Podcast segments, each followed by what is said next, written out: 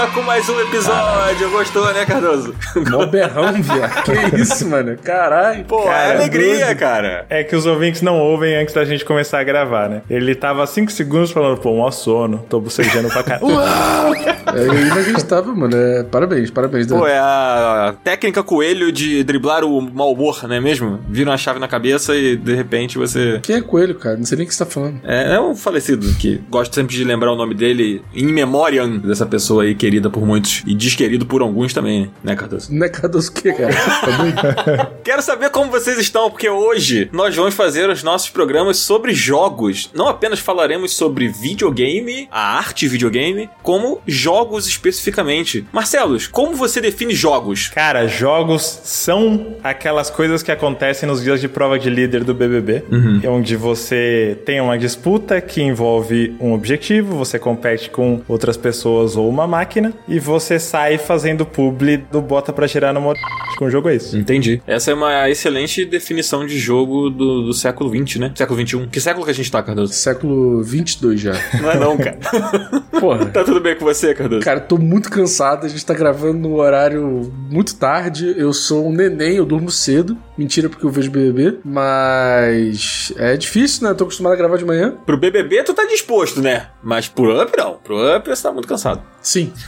Cardoso, você entraria no BBB? Não, não, tá maluco. A a minha vida é julgar as pessoas. Eu não quero ser julgado. Mas você pode julgar as pessoas lá dentro. Muito embora eu seja muito julgado aqui nesse podcast, eu gosto de ficar julgando as pessoas. Não, eu, eu não consigo me imaginar com esse nível de exposição, cara. Assim, apesar do Up atingir milhões e milhões de pessoas todas as semanas, as pessoas aqui só me ouvem, elas não tem que ficar olhando pra minha cara horrorosa, entendeu? Ninguém precisa saber que eu tô cansado, ninguém precisa saber que eu tô suado, que eu tô no calor do caralho, porque a gente tem que fechar a janela pra não ter barulho. Ninguém precisa saber disso. Tudo que as pessoas precisam ouvir é minha voz. Mas você ia sair lá com a vida feita, hein? É mais dinheiro que o jogo do Tigrinho. Ah, mas eu não quero dinheiro, não, cara. Eu quero paz. Que bonito. Mas, ô Cardoso, dentro do Big Brother, você teria ar-condicionado à sua disposição 24 horas por dia. Você ia ter ali uma academia pra você poder ficar com disposição pra encarar o seu dia, né? Porque dizem por aí que fazer exercício é bom pra gente. Eu não sei, mas dizem por aí. Você teria uma casa super confortável ao seu dispor e pessoas ali pra você conversar. Você poderia julgar as pessoas lá dentro. Isso não seria legal, E não? você teria jogos que não são videogame. Olha aí, não ia precisar ficar jogando videogame, cara. Cara, mas deixa eu te falar uma coisa. Só de pensar em ter que conviver no mesmo tempo e espaço de uma pessoa como Beatriz Brasil, eu ia querer me matar no primeiro dia. Entendi. Mágico. Foi exatamente o que a Fernanda falou. Cara, a Fernanda é, é a melhor personagem desse Big Brother. Ela e a Pitel são as top pessoas. Eu não vou falar muito, sabe por quê, Dan? Que eu não vou falar muito sobre Big, Brother aqui. Por quê? Porque vai sair um episódio apenas sobre Big Brother para os nossos assinantes do Catarse, né não, Marcelo? Vai, era só se fala nisso, né? Finalmente, o meu pão e circo engatou, tomou o debate público do país. O nosso grupo secreto, toda vez que acontece alguma treta, sai liderança, os apoiadores estão comentando lá no, no grupo e a- temos opiniões, né? O Cardoso deu a dele. Eu, pra quem me segue no Twitter, esse é o meu assunto favorito do primeiro trimestre de todo ano. Eu sei que eu tô insuportável, então tem um episódio só pra falar disso, vai ser maravilhoso. Incrível. Então,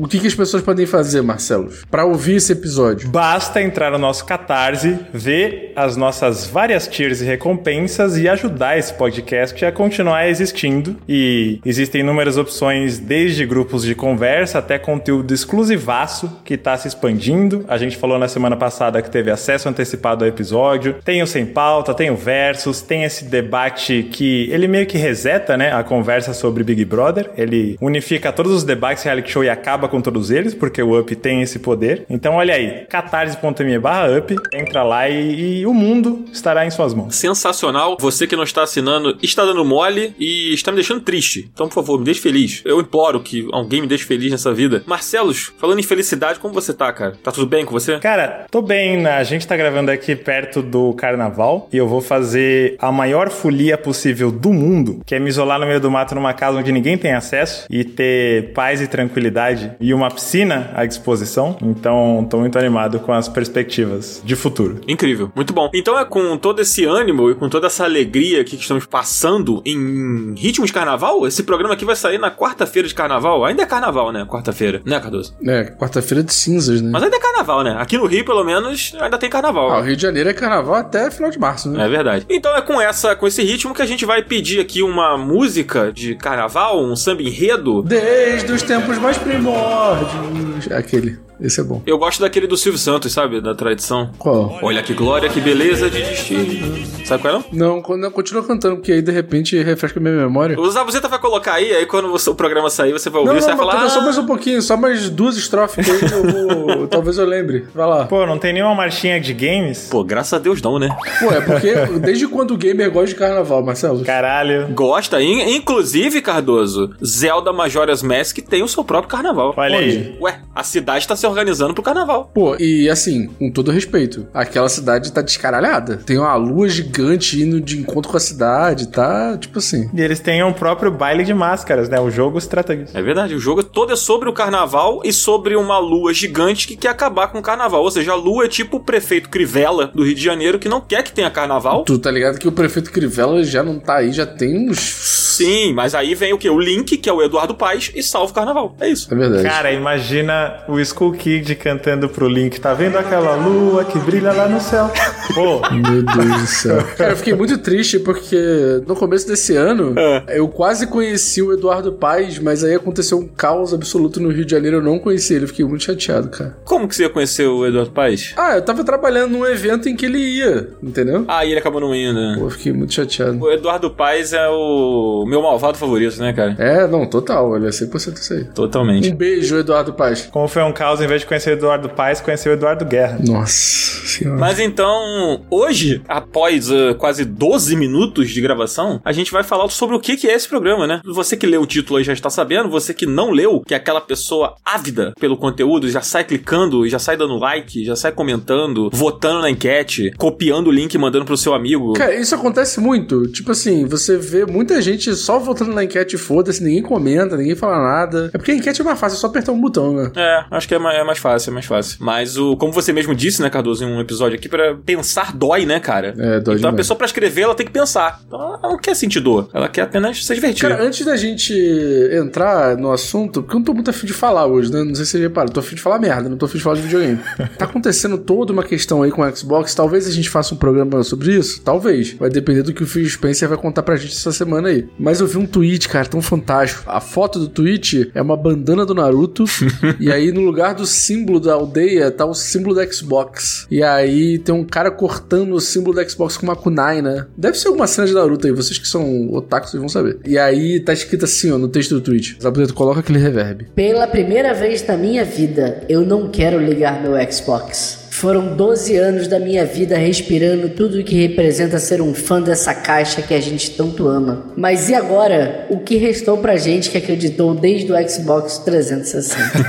Essa é arte. Cara, os caras já se entregaram, né? Eles já estão Obrigado, achando. Phil Spencer. Obrigado, Phil Spencer. Os caras já estão achando que o Xbox acabou, né? Tipo, é o carnaval fora de época. É bizarro. Mas Riscar fala, a bandana é renegar a própria vila, né? Normalmente nessa bandana tem o símbolo da vila que você pertence, então você tá desertando.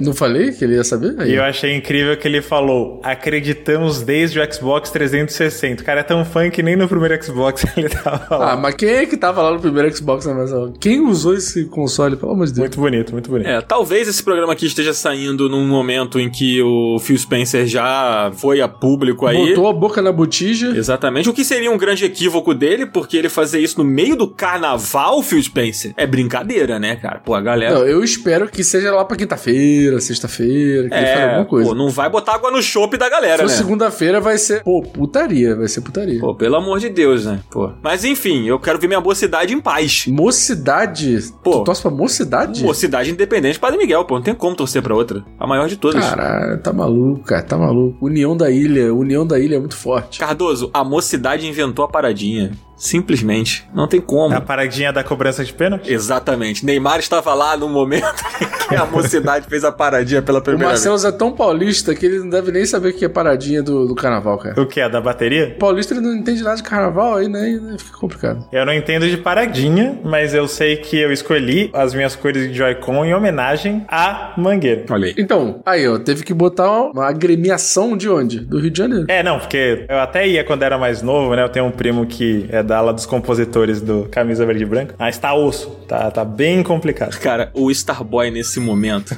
ele está entrando em combustão. Sim.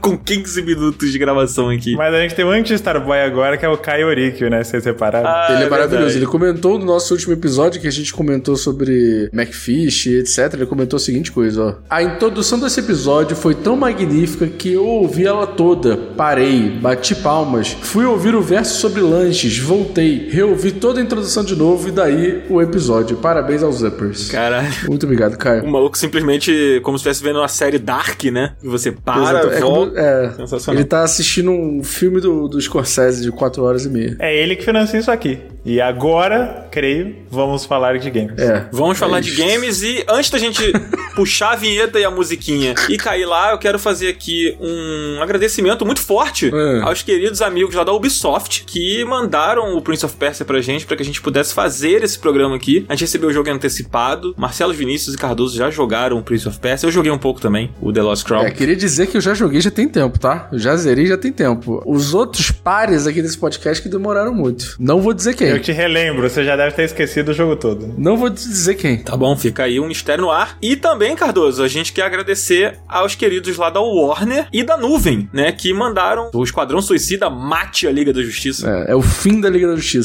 Cara, é a nuvem. Eu quero mandar um forte abraço pra galera da nuvem que sempre apoia a gente aí. Então, quando forem comprar aí, ó, gift card de Nintendo, gift card de PlayStation, jogo pra PC, vá lá na nuvem que os caras são muito brabos e sempre estão ajudando a gente aqui. E muito obrigado, Warner, que, né, é sempre parceira nossa aí. Verdade. E, cara, e a nuvem a gente tem sempre esse agradecimento porque a nuvem tá com a gente há bastante tempo já, né, cara? Quando a gente fez o nosso catarse lá, a nuvem chegou junto. Pô, durante vários meses a gente teve jogos sendo sorteados pra galera, graças à nuvem. Então, tá sempre aí com a gente. Acho que é o nosso parceiro mais antigo aqui, desde que nós somos Up. Exatamente. E, Dan, Hum. tem uma outra coisa aí, ó, pra galera que ficou pedindo, pra galera que entrou nesse nosso parceiro que entrou tem pouco tempo aqui, ó. A gente tem um recado pra vocês, hein? É, fica ligado aí.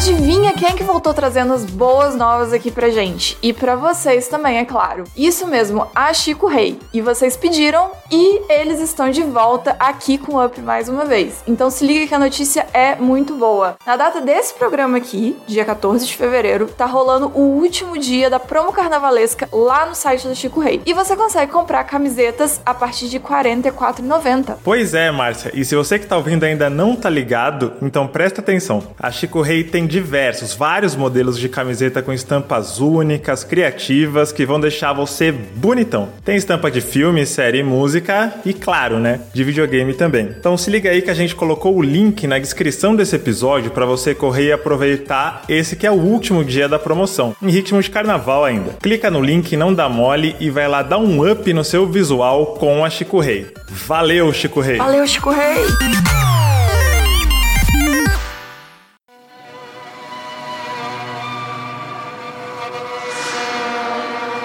Começar com o Prince of Persia, o retorno de Prince of Persia, né, cara? Que aí muito pedido pelas pessoas. Veio um jogo diferente, veio um jogo com uma nova cara. E eu quero saber, Marcelo Vinícius, do que que se trata Prince of Persia The Lost Crown. Prince of Persia The Lost Crown é uma espécie de retorno às origens, porque, como nossos ouvintes muito cultos e bem informados bem sabem, a série começou como um jogo labiríntico, né? Um side-scroller cheio de armadilhas e tudo mais. E ele pega esse conceito, ele é um side-scroller, né? Ele é aquele 2.5D, os gráficos são tridimensionais, mas a movimentação é 2D. E ele pega essa ideia, né, de palácios, armadilhas, labirintos, e encaixa com uma jogabilidade que lembra muito um hack and slash, na verdade. E faz essa mescla, tem um sistema de combos muito robusto, o, o personagem principal é um guerreiro de um grupo chamado Imortais, que luta com duas espadas, a ação é muito rápida assim. Então ele junta esses dois pontos. Ele é um Metroidvania, todo o esquema tá lá, né, de power-ups que desbloqueiam novas áreas, o mapa com áreas coloridas que demarcam o que é cada região, assim. E ele é essa, esse híbrido, né? Essa releitura de Prince of Persia com combate alucinado em Metroidvania. É a primeira vez que o Prince of Persia pisa nesse terreno do Metroidvania, né? Apesar dele ter essa vibe labiríntica que você comentou, ele nunca foi exatamente isso, né? Ele sempre foi de fases lineares com desafios que você ou usa da habilidade do timing ou com puzzles, né? Acho que principalmente quando ele foi pro 3D, ele fazia muito essa junção dos desafios que tão, fazem parte do cenário, as armadilhas, os espinhos, com um raciocínio lógico de como usar os seus poderes, né, a sua movimentação para passar por aquelas armadilhas. Que aliás esse novo tem muito isso também, né? O que ele adiciona é mais essa parte escancaradamente Metroidvania. Acho que as duas maiores referências que ele traz recentes assim são Metroid Dread e Hollow Knight e esse combate, né? Um sistema de combate que lembra, me remeteu, eu não sei o Cardoso, mas até a paleta de cores e, e os combos me lembraram muito como se fosse um daqueles God of War mais antigos de Play 2, só que 2D, sabe? É, lembra um pouco, eu acho que tem a ver também com o tema do jogo, né? Porque Pérsia, Grécia, tudo um pouco. Uma coisa permeia a outra, né? Mas é. Lembra um pouco sim, o clima, né? É, e acho que alguma coisa nas cores, nos templos, não sei. Me remeteu muito à, sensação de jogar alguns desses jogos que Hack and Slash era muito forte na geração do Play 2, né? Devil May Cry, God of War e tal. Me remeteu muito a, a esse sentimento. Alguns combates, o sistema de combos me trouxe muito isso. Mas tu acha ele meio Hack and Slash no combate? Acho, acho que o, o controle do personagem, ele não tem tantas hordas, né? Ele não funciona do mesmo jeito, mas o controle do personagem puxa um pouco sim. Entendi. É, eu tive outra percepção, mas muito porque eu usei, sei lá, todas as ferramentas possíveis dos combates, assim. E para mim o jogo ficava até meio tático em alguns momentos. E isso vale destacar também. Cara, é uma delícia. Sim. Ele é aquele tipo de jogo que ele dá a sensação de que ele foi pensado da maneira como ele funciona na reta final. Só que são tantas habilidades, elas demandam um treino, né? Um reflexo, um costume com os comandos, com os botões. Então parece que a primeira metade do jogo é um ensaio. Eu fiquei muito com essa sensação. O jogo que eles queriam tá na segunda metade. Quando você já tem aquelas habilidades, aquela movimentação, ele fica muito mais aéreo também, né? Demais. Né? Mas aquilo, logo de cara, ia dar uma sobrecarga, né? Então eu gosto muito dele te preparando pro que ele quer ser depois. Assim. É, bom que ele vai, tipo, te ensinando todas as mecânicas com calma, né? E é o que o, os Metroidvania são, né? Tipo assim, você pegar as habilidades, pra daqui a pouco você abrir uma parte do mapa que você não abria, pra daqui a pouco você enfrentar um monstro que você não conseguia enfrentar antes e tal. Tem muito isso, né? E ele puxa muito pra história, ele até tem alguma estética que me lembra um misto de Aranha Verso com anime, assim, né? As cutscenes, elas são muito forçadas do jeito que eu gosto, né? É, ele tem aquela coisa, tipo assim, um personagem aparece aí, tem um freeze, um personagem, aparece o nome dele, um monte de raio ao redor dele. É, esse é o Pica das Galáxias, aparece o Letri, Pica das Galáxias, gigante. Então ele, ele puxa muito para esse tipo de, de estética meio aranha-verso mesmo, né? É, e só que os, os especiais, quando você toma um, um, super golpe, você dá um super golpe, principalmente o level 3, o bagulho vai para Dragon Ball, assim. Uhum. Não sei se vocês já viram uma tirinha, talvez o Dan saiba, que é uma batalha de um PJ contra o Lugia, Pokémon lendário. Tô ligado. e aí o Lugia usa um Aeroblast que arrebenta com toda a região, o raio sai na estratosfera, assim, aí volta pro PJ e fala, o PJ desmaiou. Ele que era pra ter incinerado até a alma do bicho, os especiais do Prince of Persia são meio assim. É muito forçado, assim. Tipo, daqui a pouco o cara tava arremessando um planeta em cima de você na parte final. Que eu gosto, hein? Eu tô falando como positivo. Justo, justo. E tipo assim, o jogo ele tem uma história própria, né? Ele não é exatamente, ao menos assim, no início, né? E ele também não se vende como um jogo conectado com os outros Prince of Persias. E, Cardoso, o que que é a história, cara, do, do Lost Call? O que, que tá pegando nesse jogo? Que, quem é esse personagem? Cara, nesse Prince of Persia você controla um personagem chamado Sargon. E ele faz parte, tipo, de um time de elite da rainha lá, que são, tipo, os imortais. E aí, o que acontece? A rainha lá, que é a rainha da Pérsia, ela tem um filho. E o filho dela é raptado por uma das imortais. E aí, a história meio que permeia nessa coisa de você encontrar o príncipe da Pérsia, olha aí, e salvar ele dessa entidade do mal. Só que aí a história tem várias reviravoltas, né? Você vai descobrindo com o tempo que as coisas não são só o príncipe raptado, né? Você gostou da história, Marcelo? Cara, eu gostei mais dos personagens do que da história. Não acho ela ruim, mas ela também não mudou minha vida, assim. Mas é muito legal conhecer o, os imortais. Eles têm aqueles arquétipos bem clássicos, né? Tem o cara que é o, o chefe da galera, que é o inteligentão, que é o mais habilidoso. Tem um cara que é mais velho, que é um mentor. Tem um brucutu, que tem uns machados e é aquele meio viking, beberrão, musculoso. Tem o cara que é mais quieto, que é o arqueiro. Eu gostei deles e da ambientação, né? Porque você começa nesse palácio, né, da Pérsia, esses imortais são guardiões da rainha, mas quando o príncipe é raptado, ele é levado para um lugar chamado Monte Koth, uma palavra persa que a gente não sabe pronunciar direito. E essa montanha, ela abriga um reino antigo, né? A estrutura de um antigo rei, né, com um palácio, com os arredores, com tudo que ele planejou. Ali ele reunia todo o conhecimento que tinha da humanidade até ali, um bagulho super grandioso. E esse Monte Koth tá amaldiçoado, né? O espaço-tempo funcionam de um jeito diferente ali dentro. É que é um pouco a brincadeira do Sands of Time lá. né? Isso, eu gostei mais disso. Eu não tava preocupado com o príncipe, com rainha, com nada disso, mas a questão. Aí é real que, pra mim, a história parece um pouco uma desculpa pra ter uma linha de raciocínio ali, mas o que é mais interessante é o level design, né? Demais, Que é demais. bem legal. Pra mim, o que me, me prendia, que não é parte necessariamente da história principal desse resgate, mas que me deixava investido em saber mais, era a maldição dessa montanha, assim, né? Eu gostei de ler os textos falando do reino antigo e tal. Acho que o lore me ganhou mais do que a, o plot. É isso que eu quero dizer. Total, total, mesma coisa aqui. E pra mim, cara, o que era mais interessante do jogo, o que eu mais curti, tipo, além do combate, que é muito legal, é muito fluido. Depois você pega todas as habilidades, o combate fica absurdo, de maneiro, assim, é legal você jogar, sabe? Você se sente foda. Você faz uns combos, você, porra, teleporta pra lá, teleporta pra cá, mata o inimigo de uma maneira estilosa. Sabe aquele combate que você fica, tipo assim, nossa, eu sou foda, tá ligado? Tem muito essa pegada, assim. Mas uma coisa que me chamou muita atenção que eu gostei muito foi a parte de plataforma do jogo, né? Que tem umas partes que são desafiadoras pra caramba. Se você quiser abrir o mapa inteiro e tal, tem umas partes que são bem difíceis, né, Marcelo? É, o mapa é bem longo, só que ele não cai naquela armadilha do gênero de ficar repetitivo ou de não saber a hora de parar. O mapa é grande, mas eu sinto que cada parte, cada tema, cada área tem uma mecânica principal, ou ele propõe uma coisa diferente para você sentir que tá realmente fazendo algo novo. Isso vai desde a habilidade que você ganha para chegar naquela área, né? Que aí, sei lá, ou você ganha o dash no ar, ou você ganha uma habilidade de criar um clone que você se teletransporta pro ponto daquele clone. Então,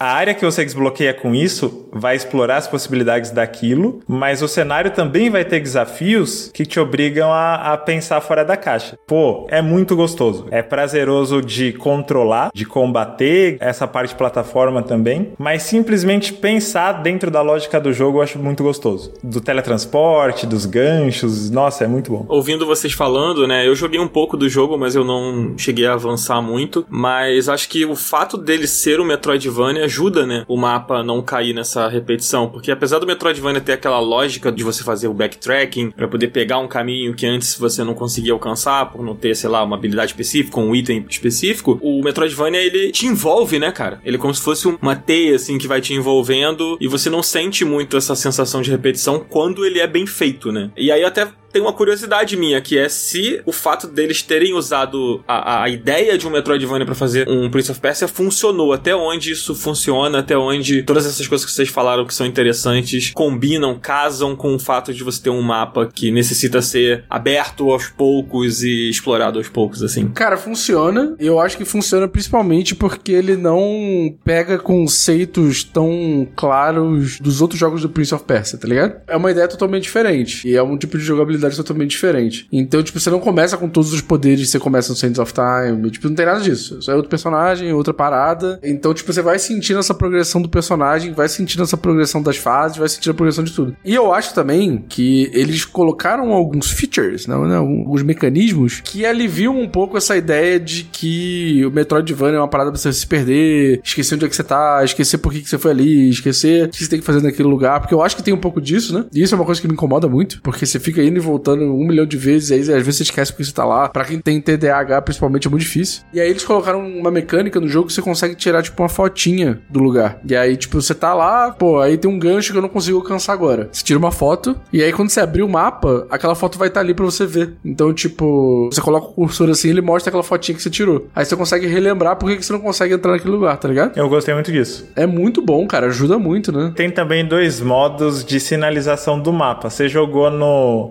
exploração ou você ativou os objetivos? Não, foi exploração. Eu acho que esse modo foto, ele é para funcionar melhor a exploração, assim. Uhum. Porque eu não sei nem se isso é um ponto negativo, mas ele não te dá tão bem aquela sensação de que você tá sem querer no lugar certo na hora certa. O Metroid Dread é um exemplo recente de um jogo que não parece, mas ele tá te conduzindo, só que é tão sutil que você sente que você tá explorando livremente, sabe? O Lost Crown você explora livremente, aí você vai pra um lugar que não tem nada a ver com absolutamente nada, e depois de uns 15 minutos batendo cabeça e fala, tá, talvez eu não deveria estar aqui. Eu acho que tem pessoas que vão gostar mais ou menos disso. Mas ele dá essa opção da exploração livre essa opção de você mapear com as suas próprias fotos, eu acho positivo. É, curioso que me vem à memória dois jogos. O primeiro é o Metroid Dread, que a gente já citou aqui, que o Metroid Dread ele tem aquela coisa de que ele automaticamente marca no mapa quando você passa por algumas coisas que você tenta passar, que você tenta interagir e você não consegue, né? Tipo, você lembra que você passou por um negócio que você não conseguiu porque ele identifica no mapa algumas coisas. E tem um outro jogo chamado Monster Sanctuary, que é um jogo que você tem uns monstros, tem uma vibe meio Pokémon, assim, de coletar monstrinhos, e ele é um Metroidvania, e ele tem um recurso muito parecido. É só que ele não tira foto. Você bota tipo como se fosse um post-it, sabe? Você faz uma nota no, no, mapa de um lugar que você foi, e tipo, para você lembrar de voltar lá depois, quando você puder, sabe? Não sei se tem outros Metroidvania que fazem isso. O Hollow Knight eu sei que não faz, assim. De você botar pin no mapa, né? É, pra quem acha que backtracking é perda de tempo e não tem muita paciência para ficar tirando essas fotos, existe essa outra opção de sinalização do mapa que ela te dá exatamente onde que abriu o caminho, para onde é o próximo objetivo principal, sabe? Ah, sim. Então, eu acho que eles acharam um equilíbrio bom. Eu li um livro alguma vez que tudo aquilo que um estúdio coloca como opcional, que tá nas configurações de um jogo, é uma coisa que não foi unanimidade na equipe, que eles debateram muito internamente e não chegaram em nenhum consenso, então deixa pro jogador decidir. Então, acho que eles tiveram essa ideia das fotos, da movimentação mais livre e não tão guiada, mas tem esse porém, né? Tem gente que vai ficar só perdida e tem gente que, sei lá, não vai querer usar as fotos, pode ficar frustrada, então eles deram as duas opções. Assim. Justo, só queria fazer uma correção aqui, que eu até dei um, dei um Google rápido. O Hollow Knight, ele tem sim o recurso, só que ele precisa ser adquirido no jogo. Da fotinha ou do negócio que você tava falando, do post-it? Não, de marcar no mapa, tipo, de ah, você tá, conseguir marcar coisas para você voltar. Ele parece que é uma habilidade, eu não me lembro, tem muito tempo que eu joguei Hollow Knight, gente. Mas é, eu sei que é uma coisa que você compra na lojinha e até vim parar numa discussão do, do, do Steam aqui, só que eu não vou ler agora, mas enfim. Mas eu queria saber como é que é o combate. Vocês falaram um pouco sobre o quanto é fluido, sobre o quanto é interessante. Como são essas habilidades, Cardoso? Você falou que você pegou todas e tal, assim, tipo, como essas habilidades se destacam, assim, e como essa progressão para você ir ficando mais forte, e como isso reflete no combate? Assim? Cara, você tem três tipos de armas diferentes. Uma delas são duas lâminas. Uma coisa que é tipo um boomerang, que ele vai e volta, e outra coisa que são arco e flecha. E aí tem uma coisa que é legal, que tem um personagem lá que é tipo um personagem que forja coisas, como se fosse um deus da forja. E com ela você consegue, tipo, ir dando upgrade nas armas, esse tipo de coisa. Que, né, é muito massa, assim. Mas além disso, você tem, tipo, poderes especiais que são tipo uns Hadouken, sei lá, umas maluquices que você consegue fazer. Que você vai adquirindo conforme você vai abrindo coisas no mapa, abrindo segredos. Eu recomendo muito que as pessoas, tipo assim, abram o mapa inteiro e visitem todas as áreas do mapa, porque tem muita coisa, tem muito poder que você acha assim, tem muito item que você vai precisar, sei lá. Tem um negócio que são as moedas de Xerxes. É isso, o Marcelo Zé, né? É. Chama Xerxes? Tem gente que chama Xerxes, mas eu nunca sei a pronúncia exata. Xerxes. É, Xerxes. Que são umas moedas que são importantes e tal. E essas moedas você só pega se você fizer uns desafios muito específicos.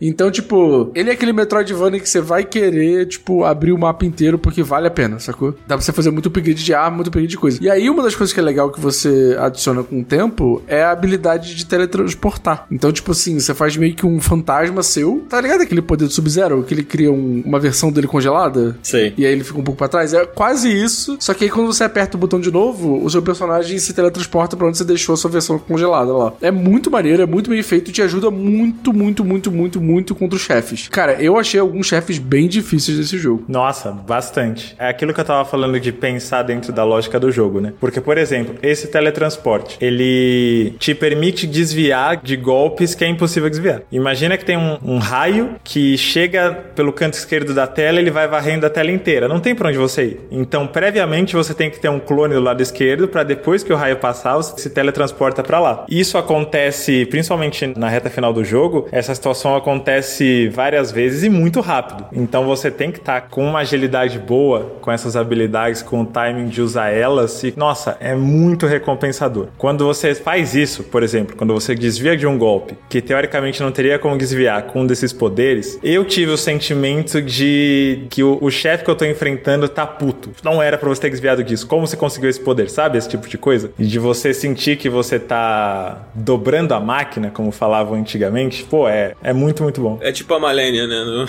no Elden Ring.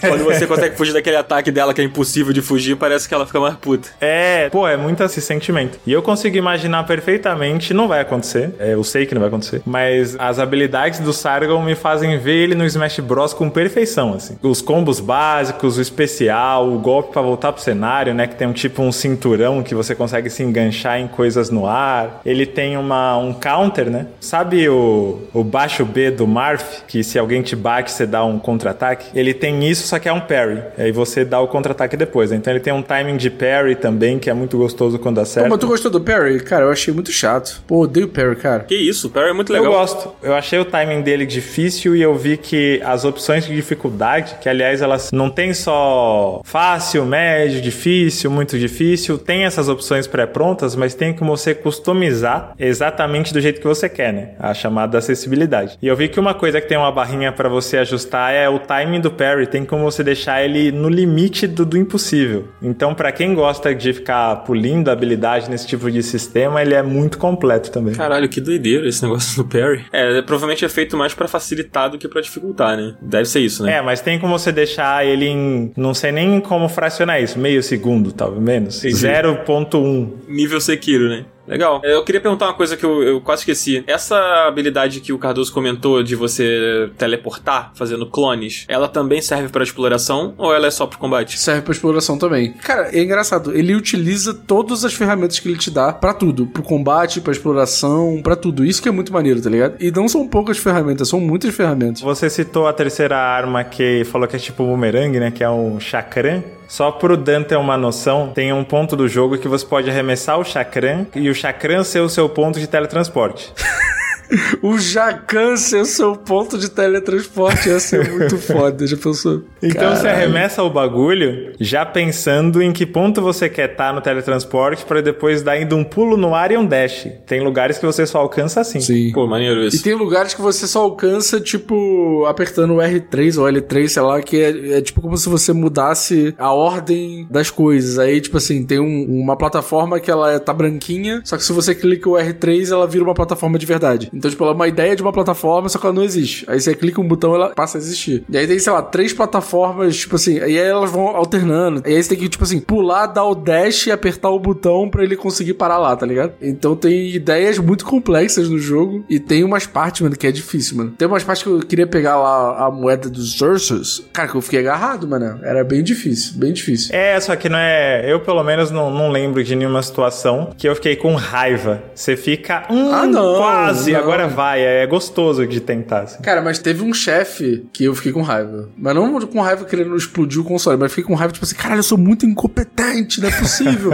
Eu tava comentando de mais cedo com o Dan até. Faz falta e talvez venha eventualmente um boss rush. Porque eu acho que lutar com os chefes é muito gostoso e eu gostaria de voltar pro jogo de tempos em tempos só pra ficar nessa marola de tentar matar um chefe específico sem tomar nenhum dano, coisa assim. é legal, é legal. É, isso faz bem pra esse tipo de jogo, né? O próprio Metroid Dread, ele adicionou, né, o Boss Rush depois de um tempo. E as batalhas de chefe do, do, Metroid Dread são muito maneiras também. Antes da gente partir pro se vale ou não jogar o jogo, nosso veredito, eu queria comentar uma coisa que uma semana antes aqui da gravação desse programa, né? Então, assim, mais ou menos umas duas semanas atrás aí, pra quem tá ouvindo no dia do lançamento desse podcast aqui, saíram alguns números, né, do que seria um resultado meio frustrante desse Prince of Persia e girou um debate muito grande na internet sobre a questão do preço dele, sobre ele não ter performado tão bem, isso talvez não significar uma coisa muito positiva. Vocês ficaram por dentro disso? Vocês leram sobre esse assunto alguma coisa? Viram nos comentários? Cara, eu vi que ele não tinha vendido muito bem, é, e vi muita gente falando que ele não vendeu bem porque ele é muito caro. É, eu achei o preço dele razoável, até porque ele é mais barato do que. O lançamento AAA. É, ele não é 70 dólares, né? Tipo, como agora os jogos estão começando a ficar. Ele é 50 dólares, se eu não me engano. Só que eu li muita gente comentando, né, que a Ubisoft ela tem uma prática muito recorrente de fazer ótimas promoções de jogos. Então as pessoas meio que acharam caro e estão nessa de, ah, daqui a pouco ele vai abaixar de preço. Aí eu compro, sabe? O que é um efeito curioso de se pensar, assim. Eu vejo isso, mas eu acho que tem alguns outros problemas que prejudicaram esse jogo em especial, assim, que inclusive eu acho uma pena. Um deles é. A gente falou muito sobre isso, acho que foi no episódio do The Game Awards ou do próprio Mario Wonder, sobre como movimentação 2D é vista como menos valor agregado por muita gente, que eu acho bobeira. Sim. É fácil ver o quão difícil foi programar esse jogo, né, pelas habilidades únicas que ele tem e o quão polido ele é na coisa toda, então não acho que ele tem menos valor de produção por ele ser ter movimentação 2D, mas muita gente acha isso, né? Que ele é muito caro por ser 2D. É um discurso que eu vejo bem comum. Outra coisa que tá ali, tá muito próxima disso, esse Prince of Persia veio num contexto onde tá todo mundo esperando novidades do remake do Sands of Time. Então, quando ele foi anunciado e o trailer, o primeiro trailer já dava pra ver que ele era, ele pelo menos chamou muito minha atenção, mas quando ele foi anunciado, a resposta imediata foi não é isso que nós queremos, por parte do público. Desabilitaram os likes do vídeo porque tinha muito dislike no trailer dele no canal oficial da Ubisoft e muito comentário falando É mesmo, cara? É, demais. Caralho. Muita gente falando, a gente esperando Sands of Time, vocês entregam isso, sabe? E eu fiquei muito triste. Eu, eu acho uma pena, tipo, lamento muito, porque o jogo é fantástico, né? E ele tá pagando por um desenvolvimento conturbado que não tem nada a ver com ele. Cara, e esse estúdio é um estúdio maneiro, né? Foi o mesmo estúdio que fez o, o Violent Hearts, que é um jogo muito legal. E o Rayman Legends também. Sim. Que é um jogo maneiro também. É. Quem tá ouvindo, às vezes, pode pensar: nossa, a Ubisoft faz tanta cagada, de repente fizeram um jogo incrível. É que a Ubisoft é muito grande. Esse estúdio de Montpellier. Ele fez o- os últimos Rayman, fez Zombie U, Valiant Hearts. Ele, ele tem um padrão de qualidade bem bom, assim. Né? E supostamente é o estúdio que tá cuidando do Beyond Gura Nível 2, que também é lenda urbana, né? Não, mas tá, tá pausado, né? É. Eu acho muito ruim que esses dois argumentos, assim, que as pessoas estavam usando na internet pra alimentar uma possível explicação do insucesso do jogo, sejam tipo, ah, ele é caro e ah, ele é um jogo 2D, assim. Porque é o que o Marcelo comentou agora, né? Faz com que você, sei lá, você banalize esse tipo de jogo, né? E aí fica essa história de tipo, ah, não, um jogo como esse não pode custar esse preço. O que me estressa é ver o argumento, tipo assim. Nossa, mas vão cobrar 200 reais nesse jogo que parece um jogo indie? Tipo Parece assim, um jogo primeiro, mobile, sabe? É como se o jogo indie, tipo, não pudesse custar 200 reais, tá ligado? Começa por aí. É. E segundo, tipo, essa ideia de que jogo indie, tipo, você tem que diminuí-lo, tá ligado? Tipo assim, ai, Tem que mano, ser mais barato, né? É, dá muita preguiça, mano, dá muita preguiça. É, não, e é Caralho.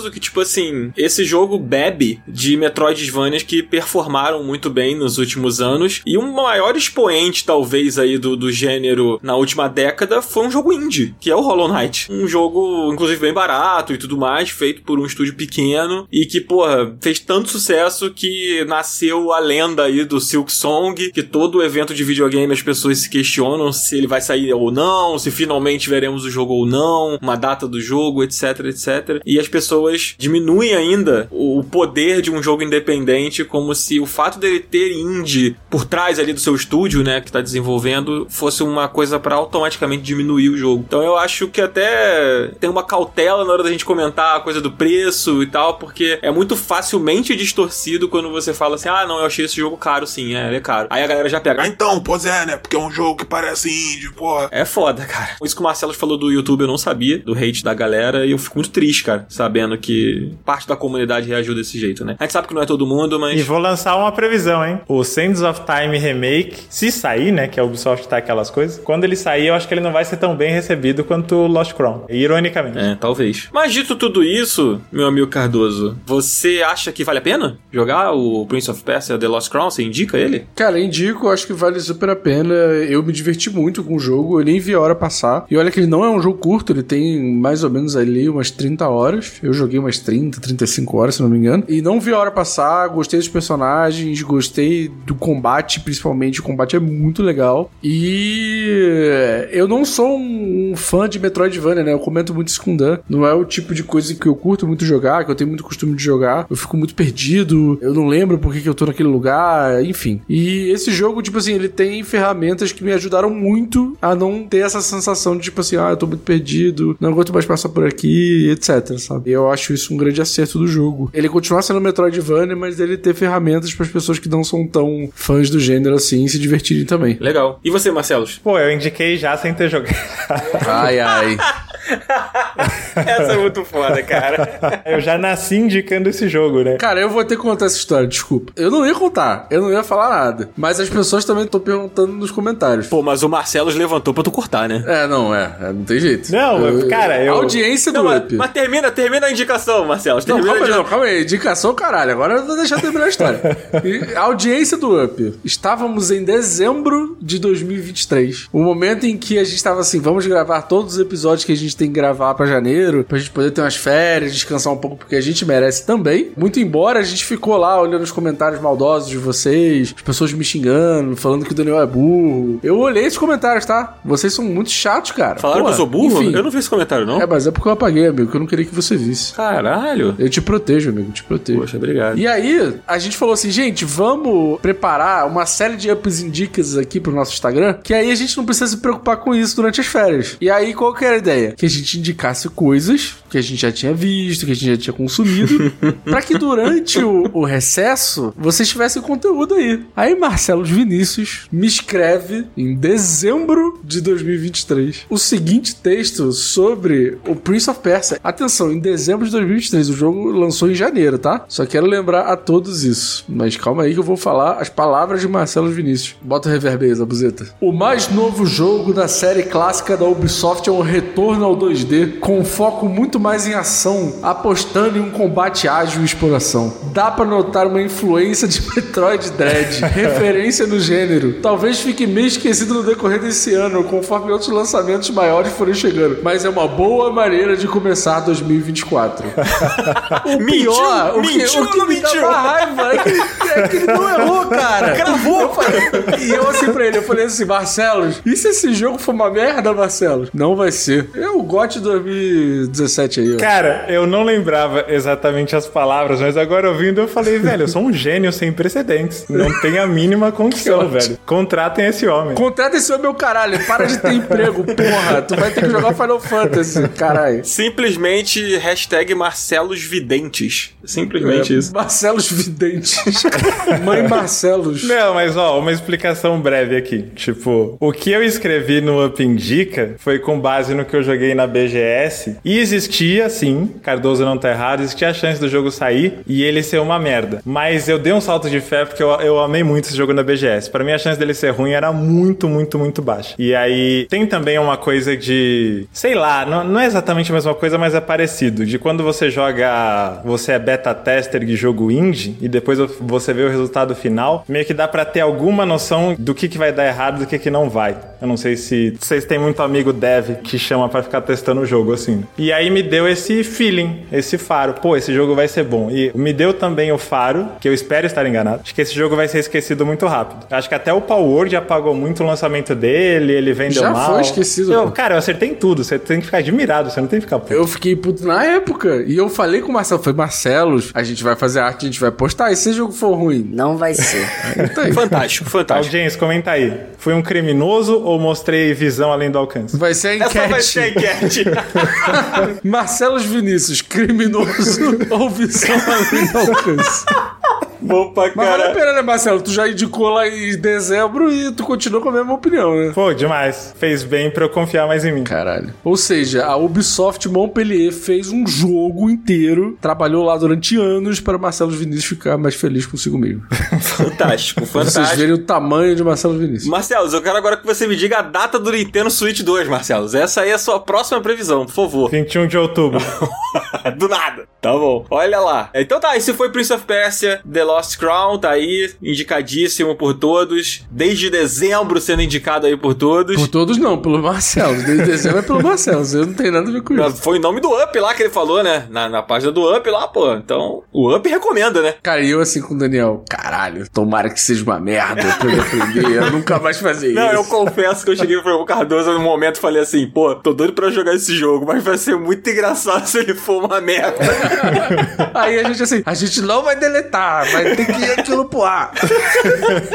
Pô, virou história de bar. Eu tô feliz de não ter voltado atrás. fantástico, bom, muito fantástico. bom. Então, vamos falar de Esquadrão Suicida agora? Mate a Liga da Justiça, Cardoso? Pô, tu quer que eu mate alguém, cara? Que história é essa, cara? A gente tá gravando um bagulho Não, aqui, só pô. a Liga da Justiça, pô. É isso que o jogo quer, pelo menos, né? Não eu. Então tá bom. Longe de é mim. o que dizem. É longe de mim, né? Mas, de nós, acho que só você jogou, né, cara? É, cara, eu sou o único que se compromete com as coisas aqui, cara, e faz, tá vendo? Caraca. Eu só indico depois que eu termino. Aí, olha E nem, aí. depois, e nem depois que eu termino eu sei se eu quero indicar também. Ah, já é uma merda o jogo, já vi tudo. Não, não, não é isso, não é isso, não é isso. Cara, Esquadrão Suicida Mate a Liga da Justiça é o novo jogo da Rocksteady, estúdio lendário que fez, porra, um dos melhores jogos de super-herói da história da humanidade, que é a série Arkham, né? E é o primeiro jogo da Rocksteady desde 2015, né? E eu acho que as expectativas, principalmente de quem curtiu a série Arkham, estavam altas, assim. Eu era um dos caras que, pô, botava mó fé que o próximo jogo deles iria ser bom. E aí, eles revelaram esse jogo e no trailer de revelação eu achei muito foda. Achei que tinha tudo pra dar certo. E com o tempo, eles foram revelando cada vez mais coisas. E aí o jogo foi sendo adiado. E aí eles foram mostrando mais algumas coisas. E aí o público não foi gostando muito. Umas ideias meio tortas. E todo mundo avisando, falando: Ô, pô, acho que isso aí não vai ser muito legal, não. Você não quer rever antes de lançar e tal. E eles ficaram lá, firme e forte. Não, vai ser isso. Aí, há algum tempo atrás, eles lançaram milhares de vídeos, uma série no YouTube mostrando tudo. Cara, toda semana. Ou, ou foi toda semana, todo mês, eu não me lembro. Toda vez eu tava lá batendo um ponto pra ver o vídeo. Toda vez eu tinha vontade de chorar vendo, cara. Porque eu achava que esse jogo fosse ser uma merda, assim, inacreditável. Juro, juro pra você. Cara, eu lembro que. Assim, vamos botar os pingos nos is, né? O jogo, ele foi revelado inicialmente com uma, uma vibe da, da série Arkham. E ele não foi dito que ele era um jogo cooperativo. Não, primeiro era só um, um trailerzão maneiro, uma cinemática pica. É. Não, e eu me inclusive. lembro, Cardoso, que a gente na época tava fazendo live lá na Twitch, e eu me lembro de um evento que a gente cobriu, que a gente se perguntou durante o evento assim: Nossa, como vai ser você alternar entre esses personagens jogando sozinho? Né? E a gente ficou nessa, né? Poxa, será que vai ter uma opção? Será que vai ser assim? Eu acho que a gente chegou até a comentar. Cara, e sabe o que aparece no minuto 14 segundos do primeiro trailer? From the creators of Batman Arkham Series. Eu falei, caralho, fudeu. Cara, eu lembro que a gente chegou a comentar comparando com o, o Guardiões da Galáxia, que você e a Márcia gostaram muito na época, que no Guardiões da Galáxia você controla o Star-Lord, né, lá, e os outros personagens, eles funcionam quase como se fossem habilidades, né? Sim. Mas não é isso? Pra mim era não, isso. você pode trocar, não a hora que você quiser, mas você pode trocar entre os personagens. É, você controla os personagens porque existe a opção de você jogar junto. E eu me lembro que quando eles mostraram essa informação, durante um evento também, que apareceram os devs lá falando e tal, cara, foi assim, é uma decepção, um balde de água fria, porque eles começaram a mostrar as mecânicas que revelavam que o jogo não era nada daquilo que parecia, e sim um jogo com serviço, assim como o flop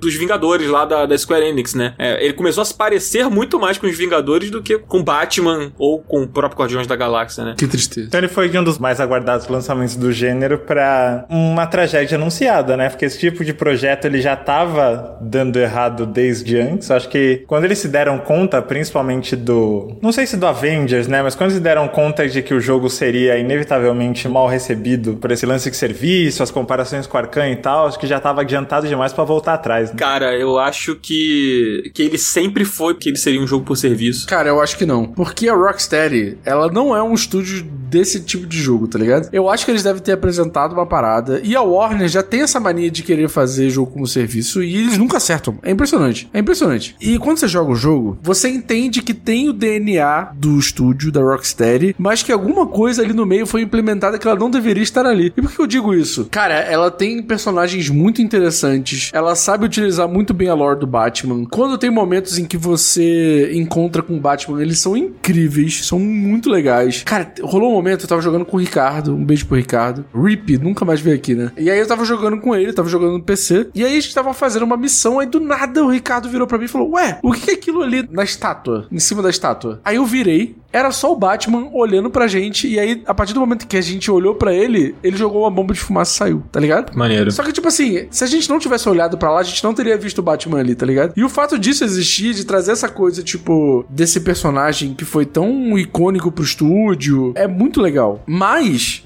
eles enfiam essa porra de Game as a Service no jogo que estraga a experiência, mano. A real é essa. A real é essa. Tipo assim, a minha sensação é que, tipo, o jogo tinha tudo pra ser bom e aí o jogo ficou medíocre porque eles quiseram enfiar essa porra de Game as a Service no, no jogo. E, cara, sinceramente, na moral, o que acontece? Você tem uma história ali que ela vai do início ao fim. A ideia é a seguinte: o Brainiac, ele chegou em Metrópolis, tomou conta de Metrópolis, ele quer terraplanar o mundo inteiro pra fazer com que se pareça com o mundo dele. História padrão de DC, né? E aí a ideia é que ele corrompeu a Liga da Justiça pra servir como os capangas do Brainiac. E aí vem o Esquadrão Suicida e a ideia é que você mate a Liga da Justiça e depois você mate o Brainiac, né? Tipo assim, tá no nome do jogo. É mate a Liga da Justiça porque você vai fazer isso. A ideia é que você mate a Liga da Justiça. Se você jogar o jogo sozinho, do começo ao fim, você vai ter ali uma história, você vai ter uma missão principal, você vai ter tudo isso. A questão é, o que tem entre a missão principal e o resto é completamente descartável, mano. São missões extremamente repetitivas, que é só pra você pegar um item, só pra você pegar uma coisa que você vai precisar. E, cara, o tempo inteiro essas missões, que é só, tipo, de matar uns bichos que estão em cima do, de um prédio, de vir um monte de horda de inimigo e você matar dando um tiro e tal, não sei o quê, você sempre tem que matar os bichos de uma maneira específica. E aí isso é utilizando as ferramentas do jogo, utilizando o tutorial básico do jogo. Ah, como é que faz pra você dar o parry? Como é que faz pra você juntar escudo? Como é que faz pra não sei o quê? Cara, e todas as missões são repetindo as mesmas coisas. Cara. Tipo, você só pode matar um inimigo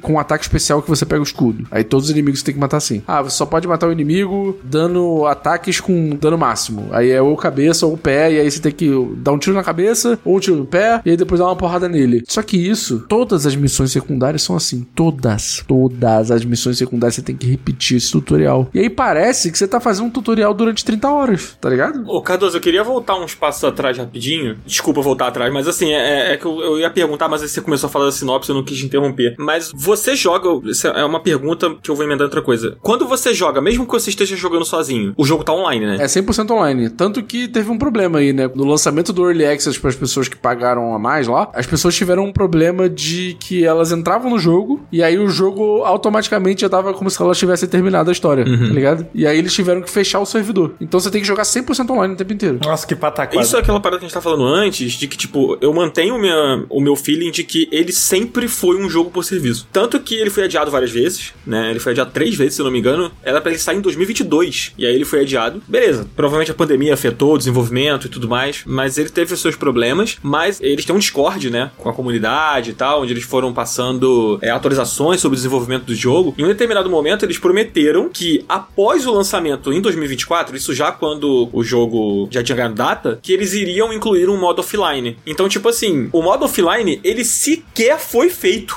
sabe? Tipo, ele foi desenvolvido sendo pensado em um jogo como serviço. Então, mas até como jogo como serviço, as missões são repetitivas, mano. Mas é que é sempre assim, né, cara? Tipo Destiny, por exemplo. Ele é um jogo que as missões são super parecidas, você enfrenta o mesmo inimigo várias, várias e várias vezes. E, e aí você repete a mesma missão várias e várias e várias vezes, porque você quer pegar mais de um determinado item. O Destiny ele tem uma jogabilidade muito boa, né? Então a galera acaba gostando e os chefes são muito legais e tal. E acho que esse é o grande pilar do jogo quando ele é assim, né? E eu tô, curioso pra saber se os momentos-chave, que são os momentos né, que acontecem depois dessas sequências que você falou de missões repetitivas, são interessantes. Que acredito que É, sejam então- as lutas contra chefe, né? As missões principais. As missões e- principais são muito legais, cara. E é aí que vem um pouco do DNA da Rocksteady, que é tipo assim, a história é muito legal, a parte visual é muito foda. Eu fiquei de fato interessado tipo no que, que tava acontecendo na história. Os personagens do Esquadrão Suicida são muito divertidos. Os diálogos com eles são muito incríveis, são muito bem feitos. Então, tipo assim, eu fiquei muito cativado com a história e com os personagens. Mas no momento que eu pensava, tipo assim, caraca, eu vou ter que fazer aquelas missões repetitivas pra pegar item. Puta que pariu. Porque você precisa pegar aqueles itens pra, tipo assim, ah, ter uma arma melhor, fazer um upgrade na arma, fazer um upgrade no teu boneco. Então você precisa fazer essas missões, tá ligado? Não tem como você só fazer a missão principal direto. Senão você não tanca os inimigos, né? É, fica difícil, fica difícil. Você acha que o jogo ia se beneficiar de ser focado só na história e nessas set pieces de combate?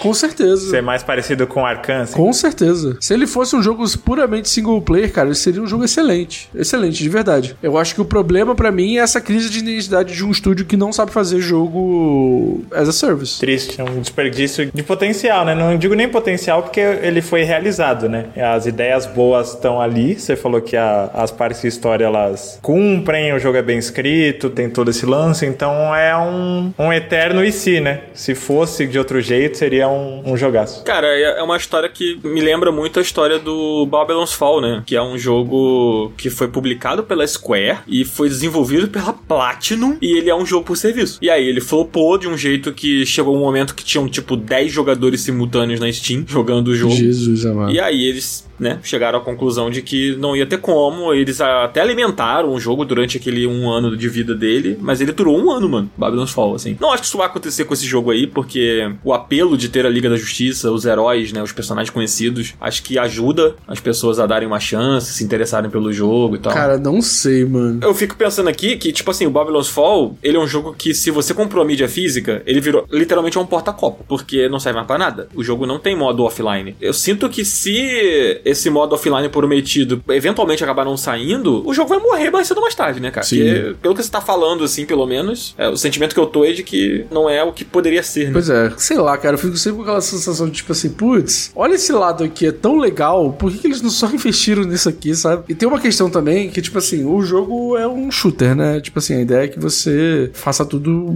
metendo bala. Ah, é? É. Não tem pancadaria, não? Tipo, combos e esquiva e coisas Não, do tipo? ele não tem nada parecido com a batalha do Batman da série Arkham, nada, zero. Uhum. Então a ideia é que você só atire ou no máximo dê duas porradas com bastão, ou seja lá qual for que é a arma que o inimigo usa. Tipo um melee, né? Um melee de shooter padrão. É, mas tipo assim, não faz muita diferença. Assim, a diferença, ah, sei lá, é porque tem um negócio do escudo lá. Você tira num ponto fraco e aí aparece um símbolozinho de escudo no inimigo, você dá uma porrada nele de melee e aí você pega o escudo dele. O que me fode nesse jogo é que toda a parte de jogabilidade dele eu acho muito genérico, mano. Tá ligado? Até o combate mesmo, assim, o combate. É muito genérico, Dan. Sabe por quê? Porque, tipo assim, tem a parada da movimentação, que é muito diferente pra cada um da galera do Esquadrão Suicida. Então, tipo assim, a Arlequina tem um jeito de se movimentar completamente diferente do Deadshot, que tem uma maneira de se movimentar completamente diferente do Barão Rei, que tem uma maneira de se movimentar completamente diferente do Boomerang. Isso é muito massa. E eu gosto da movimentação do jogo, eu acho muito bem feita. Mas, cara, por exemplo, o meu, o meu favorito era o Boomerang. Eu adorava jogar com ele. Quando eu tinha que jogar com algum outro herói, né, ou vilão do Esquadrão Suicida, eu pegava todas as armas do Boomerang, tirando o Boomerang, lógico, colocava no outro personagem e era a mesma coisa. Só mudava a movimentação. Bizarro. Doideira. Mas o tiro era igual, tipo, tudo era igual, tá ligado? Não tem armas únicas, né, de cada um. Então... Não tem, não tem.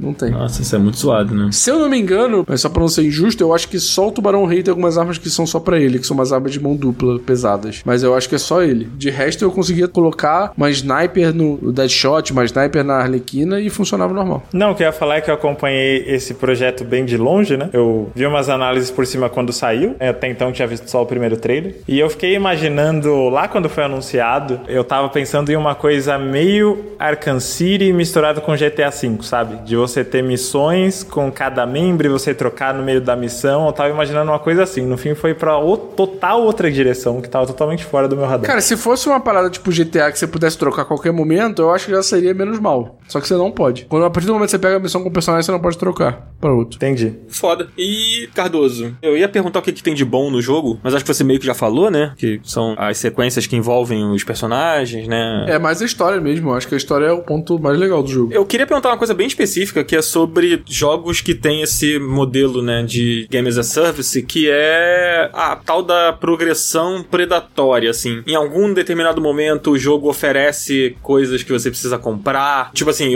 você pode comprar isso daqui, ou você pode ficar a sua vida inteira matando inimigos iguais pra sempre até conseguir passar desse pedaço. Tipo... Não, ele não tem. Mas tem uma coisa importante sobre o Game as a Service, sobre o modelo que ele é, né? É que assim, até o momento que você. É um pouco de spoiler, então se você tá sensível de spoiler, se você não quer saber de spoiler do jogo, então pula essa parte, bota um aviso aí, Zabuzeta. Pule 1 minuto e 6 segundos. Mas a partir do momento que você mata a Liga da Justiça, abre a possibilidade de você ir contra o Brainiac, né? E aí, a partir do momento que você mata o Brainiac, que é péssimo. Nossa, essa- luta contra o Brainiac é horrorosa. Eu fiquei com raiva, fiquei com muita raiva. Nesse, nesse momento eu fiquei com muita raiva. Porque o jogo constrói essa ideia, tipo assim, pô, tu vai lá matar o Brainiac, hein? Uma hora vai chegar lá. Daí quando você vai matar o Brainiac, ele vira um clone de alguém da Liga da Justiça que você já matou. Tipo, ele não tem uma parada única dele. E aí repete uma outra luta que já foi, no caso. Exato. Aí tu ficou, porra, caralho, o maluco era o chefão. Enfim, a partir do momento que você mata o Brainiac, e aí sobe os, letters do jogo e tal, não sei o quê, ele abre o lado mais Game as a Service, repetição e etc do jogo. Que é você matar o Brainiac várias vezes, como se ele fosse uma raid, tá ligado? Hum, entendi. A ideia é que você junte seus amigos e vai matar o Brainiac nas suas 13 versões. Eu ainda não entendi se toda temporada vão ser só 13 versões e tal. Mas a ideia toda do jogo é que, tipo, desse multiverso da DC existem 13 versões do Brainiac e pra salvar todos as- os multiversos e coisas, você precisa matar essas 13 versões do Brainiac. Caralho, maneiro. Que é meio que justificar a repetição de algum jeito que, sei lá, se encaixe na história minimamente. Então eu acho que essa galera vai ganhar dinheiro com a coisa dos passes de temporada e com os personagens icônicos que eles vão colocar com o tempo. Eles já anunciaram que vão colocar o Joker no jogo, o Coringa, o palhaço. E aí que você vai poder jogar com ele e tal, nananana. E eu acho que vai ser essa grande parada. Depois que você termina a história do jogo, você consegue ter acesso a essa parte mais focada em jogo como serviço. E aí eu acho que eles vão ganhar dinheiro com isso. Assim, ah, boneco, skin, passe de temporada, essas coisas, tá ligado? É, mas eles também precisam acrescentar novas missões, novos inimigos, novas coisas, né? Porque senão você comprar um personagem novo pra jogar a mesma história, você comprar um personagem novo pra- pra fazer as mesmas missões, sabe? Eu acho que vai ser. Nossa, aí é ruim demais, cara. Bom, vamos ver, né? O que, que vai acontecer com o Esquadrão Suicida Mate a Liga da Justiça. Mas, Cardoso, eu quero saber qual é o seu veredito. Sua palavra final sobre um jogo do Esquadrão Suicida. Cara, eu fiquei muito decepcionado com muitas coisas.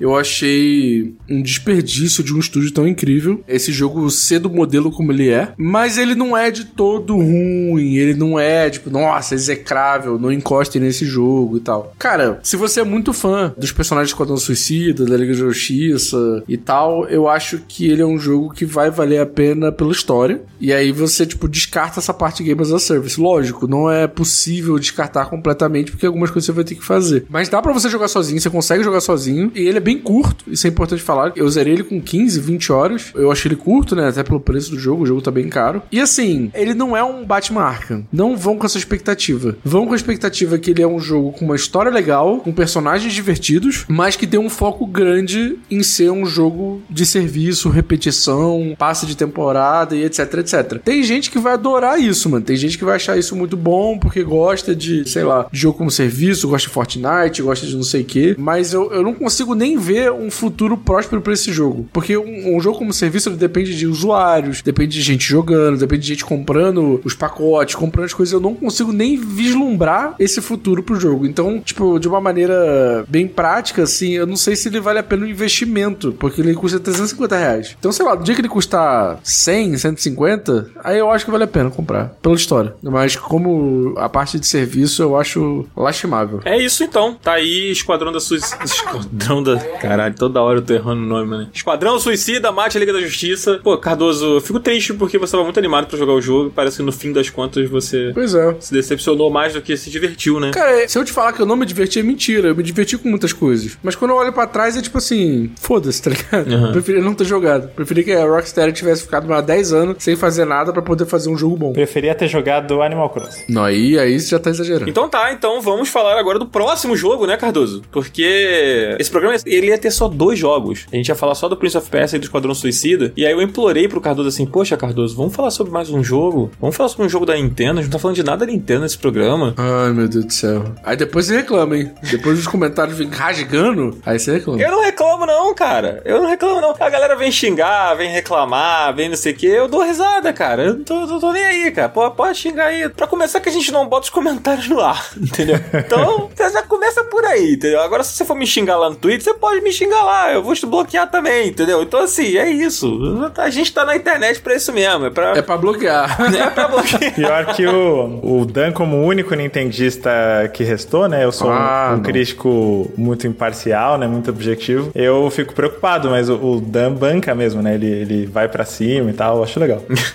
É, eu fico me sentindo muito solitário aqui como única pessoa que aprecia a Nintendo, É né? verdade. Como empresa de videogames. Mas, Dan, Fala comigo. do que que se trata Mario RPG? Cara, Mario RPG, especificamente o remake, né, que saiu aí na reta final do ano turbulento, o ano lotado de grandes jogos e alguns jogos não tão grandes assim. Ele saiu nesse final de ano aí e eu acho que ele pode ter passado até um pouco abaixo do radar de muitas pessoas que estavam ali entretidas no seu Baldur's Gate, Alan Wake, Zelda e Final Fantasy e muitos outros jogos. E o que eu acho uma pena que ele tenha passado por debaixo desse radar, se isso aconteceu com você que tá ouvindo aí. Porque ele é um remake do Super Mario RPG lá do Super Nintendo, jogo de 1996. E algumas pessoas se perguntaram, né? Poxa, ele é um remake? Ou ele é só um remaster? Ele é só um jogo com um tapinha no visual, um ban de loja? Não, ele é mais do que um ban de loja. Ele é realmente um jogo refeito que respeita sim muito o legado do clássico. Ele mantém a história um pra um ali, os inimigos, os vilões, né? As, as batalhas contra chefe e tudo mais, mas ele implementa melhorias, ele expande algumas coisas assim, mas de forma discreta. E, cara, esse é um jogo que eu sei que meu amigo Marcelo Vinícius adora o clássico. Não sei se você teve a oportunidade de jogar o remake até esse momento. Eu joguei o começo. Cara, o clássico, né? O jogo do Super Nintendo, ele é um jogo lendário, assim. Ele é um jogo que. Ele é uma instituição quando você fala de RPG em videogame, quando você fala principalmente de RPG japonês. Eu acho que ele representa um marco na indústria e ele ajudou muito a pavimentar um caminho ali de RPGs japoneses no ocidente, graças à junção de duas franquias muito poderosas, né? Ô Dan, falando de uma pessoa que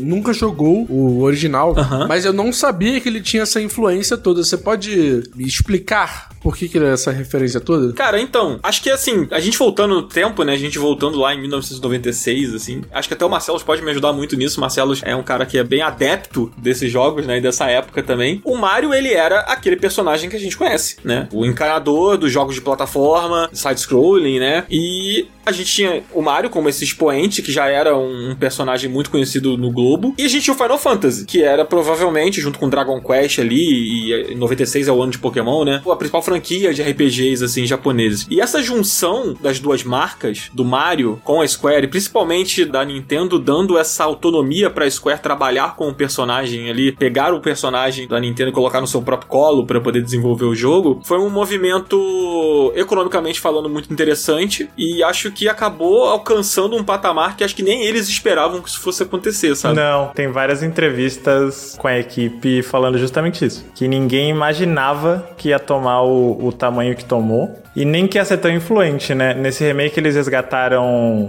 também, né? Foram atrás de algumas pessoas. Acho que a pessoa que mais falou foi a compositora, que eu esqueci o nome dela agora. É a Yoko Shimomura? Isso. Buscaram depoimentos dela sobre a época do desenvolvimento do jogo, né? Agora pro remake, ela trabalhou nos rearranjos e tal. E a sensação da equipe é que era um projeto que ia marcar o fim de era do Super Nintendo, mas como já tava nessa transição, né? Quando ele saiu em 96, o PlayStation e o Saturn já estavam no mercado. O Nintendo 64 tava a detalhes de chegar. Então tinha tudo para ser um, um, jogo que ficaria ali meio que. Tá, tem esse daqui, uma sobrevida pro Super NES, mas o foco já tá em outros consoles. E ele, visualmente falando, era muito impressionante, mas ele fez uma coisa, tipo, respondendo o que o Cardoso perguntou. Qual era o cenário? A Squaresoft era a, a Squaresoft e a Enix, né? A Enix com Dragon Quest e a Squaresoft com Final Fantasy dominavam o mercado japonês, só que nenhuma das duas tinha muito sucesso global. Final Fantasy VI, por exemplo, saiu como 3. Vários Final Fantasies quer foram é. lançados é. junto com nessa época. O RPG, o JRPG medieval de turno, etc, ele não emplacava nos Estados Unidos e na Europa. Ele tinha ali o seu nicho, mas ele não era o estrondo que ele era na Ásia. Rolou essa ideia dessa fusão, né, da Squaresoft em parceria com a Nintendo, pegar um personagem Mario que esse sim era um fenômeno global e falar, vamos fazer um RPG de turno com isso, como seria o Mario nesse gênero. A princípio ele seria pixel art e depois eles viram, eles começaram a brincar com a ideia de plataforma, de incluir elementos de plataforma na movimentação e ele ficou com pré-render, com visual isométrico, que isso era bem raro no Super Nintendo, né? Depois no Play 1 ficou mais difundido, no PC já usavam bastante também. Os sprites são pré-renderizados, né, dos personagens ali. Até nessas entrevistas falam que eles se inspiraram muito em Donkey Kong Country também, uhum. de falar, pô, dá para fazer isso no Super NES, por que a gente não faz isso, né? E acho que vai casar mais com a estética, porque já tinha arte conceitual do Mario 64, o Mario já tava nesse salto pro 3D, né? Eu lembro que na época minha cabeça explodiu. Primeira vez que eu aluguei essa fita de, meu Deus, o que, que meu Super Nintendo tá fazendo? E ele juntou ritmo com combate de turno. Esse lance de você apertar o botão no tempo certo para dar dano, para defender. Ele dinamizou o que era só escolher o golpe e tudo mais. E no fim, é meio bizarro falar isso, mas é verdade. Acho que dá a noção da, da, da importância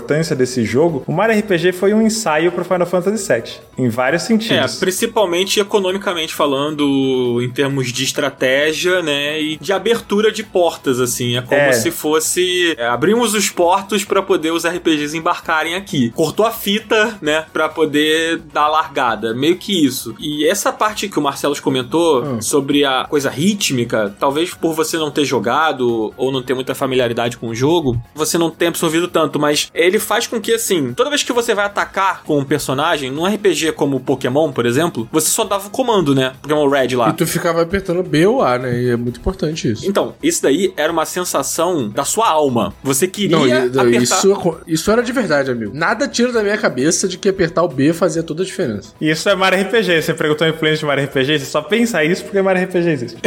é, o Mario RPG, ele pega esse sentimento de tipo, que você tá ali esperando o, o ataque se resolver, né? E aí, se você tá nervoso, você fica apertando o botão para andar logo, para ver se você matou o inimigo. E ele transforma isso em, em ideia. Ele transforma isso em mecânica. Legal. Então, tipo, quando o Mario vai pegar o martelo, que é uma das armas tradicionais que ele usa, que é tipo um, um martelão de madeira, assim, e ele vai bater esse martelão no inimigo, se você apertar o A na hora certa, o seu ataque vai ser mais efetivo. Você pode dar um ataque crítico, você pode tirar mais dano. Cada habilidade, cada arma, e aí entra a coisa que para mim é a mais fantástica do que o jogo faz, é que cada habilidade de cada personagem tem um timing diferente para você apertar o botão. Legal. E isso, inclusive no remake, ficou ainda mais apurado, assim. E é incrível que no mesmo ano que sai o remake do Mario RPG, a gente teve um jogo que bebe completamente da sua fórmula para fazer o que ele faz, que é o Sea of Stars, que é um jogo que tem a vibe, tem o clima todo retrô, mas é um jogo moderno. É um jogo com uhum. uma roupagem retrô, mas ele é um jogo moderno. E ele não tem essa nuance, por exemplo, sabe? De tipo, você trocou o equipamento do seu personagem, agora o timing é diferente. Agora o seu personagem bate diferente, ele se movimenta diferente na hora de atacar. E no Mario você faz isso. O Bowser, por exemplo, o ataque dele, ele pega o Mario e joga o Mario no inimigo, sabe? Porque o Bowser é um personagem aliado nesse jogo. É mesmo? É. Quem é o vilão do jogo? Cara, o vilão do jogo, ele é um personagem que foi criado pela Square. Como é que é o nome dele, meu Deus? Smith? Smith, exatamente. Ele é tipo uma espada gigante. E aí acho Carai. que vale a gente contar um pouco a história, né? Porque acho que a gente pulou esse pedaço. Não, deixa, eu posso perguntar só uma coisa antes de você falar da história? Tá. Por que que nunca teve uma continuação? Ou nunca teve um outro jogo? Aí entra um outro capítulo da história aí, né? Dos anos 90. É, eu vou resumir super, mas a Nintendo e a Squaresoft estavam unha e carne quando saiu esse jogo. O jogo vendeu muito bem. O jogo tem personagens tipo Mellow e o Geno que são queridos até hoje, né? Todo mundo pega o Geno no Smash. E em seguida, não, foi antes, mas a Nintendo tinha um projeto de videogame CD com a Sony chamado PlayStation e todo todo mundo sabe pra onde isso foi, né? Romperam a parceria, a Nintendo lançou um, um console com cartucho, que é a Nintendo 64, e a Sony tocou o PlayStation sozinho usando a mídia de CD. E até nessa experiência com pré-render, pra você ver como o Mario RPG é, é um ponto determinante dessa história, a Squaresoft começou a, a trabalhar com pré-render e queria mais armazenamento de arquivo para fazer animação em CG, para fazer cenários mais complexos e tal. E aí eles romperam com a Nintendo,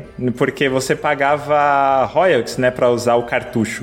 A mídia da Nintendo você pagava os direitos dela. Então, financeiramente falando, em espaço de armazenamento, eles trabalharem só com a Sony dali em diante era muito mais negócio. Aham. Então a Nintendo não lançou sequências porque tinha personagens que eram propriedade intelectual da Square, o Smith, o Geno, o Mellow, etc. E o jogo foi feito pela Square, né? Exato. O, o jogo, ele não apenas mecanicamente ele tem a mão da Square, como a vibe, o clima, os diálogos, a forma como o Mario se comporta nesse jogo, como o Toad se comporta nesse jogo. Sei lá, por exemplo, tem uma sequência em um dos mundos do jogo, que é o mundo do casamento lá, é Mary Moore. Cara, isso é maravilhoso. É um mundo que é, ele gira em torno de uma igreja onde as pessoas se casam. E aí tá acontecendo um casamento ali. E aí tem um, um NPC, que são uns toads, assim, daquela região, que eles querem acabar com o casamento logo, pra poder acabar aquilo ali, pra eles poderem se casar. Então, tipo, eles estão esperando pra casar. E aí eles querem ajudar o Mario a interromper o casamento lá, que é uma situação que tá acontecendo, pra eles poderem se casar logo, tá ligado? Tipo assim, é um lugar onde as pessoas vão pra se casar e elas esperam os outros casamentos acabarem pra elas poderem fazer o